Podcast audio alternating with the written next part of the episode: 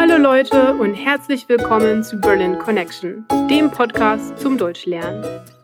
Mein Name ist Nadine, ich komme ursprünglich aus der Schweiz und wohne schon seit vielen Jahren hier in Berlin.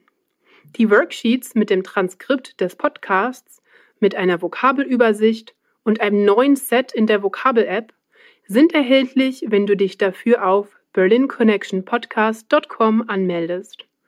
Und jetzt geht's weiter mit einer neuen Folge von Berlin Connection. Heute sprechen wir über ein typisch deutsches Frühstück.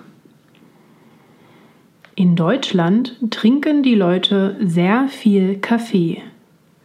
Schwarzen Kaffee oder Kaffee mit Milch und oder Zucker. Kaffee gehört auf jeden Fall zu jedem Frühstück.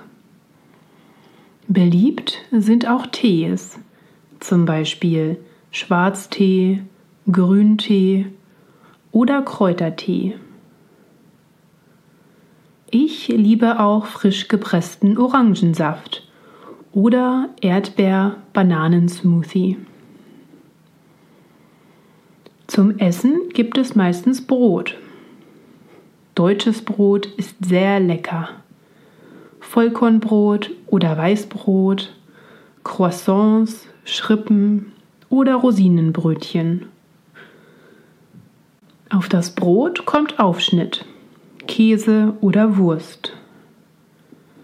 Ich bin Vegetarierin, deshalb esse ich nur vegetarische Wurst, zum Beispiel vegetarische Mortadella oder vegetarische Salami. Typisch sind auch Eierspeisen zum Frühstück. Es gibt viele Varianten. Gekochte Eier, Rührei, Spiegelei oder ein pochiertes Ei.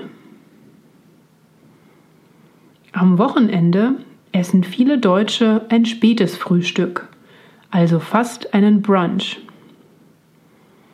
Dann essen sie auch gerne noch etwas Süßes dazu, zum Beispiel machen sie Pfannkuchen oder Waffeln mit Zimt und Zucker oder mit Apfelmus.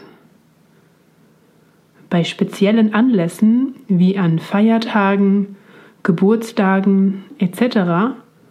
organisieren die Deutschen auch gerne ein Sektfrühstück mit Freunden. Dann gibt es ein Glas Sekt dazu und man frühstückt stundenlang gemütlich zusammen. Danke fürs Zuhören einer weiteren Folge von Berlin Connection. Wenn du mehr aus diesen Folgen rausholen willst, melde dich für die Worksheets auf unserer Webseite an.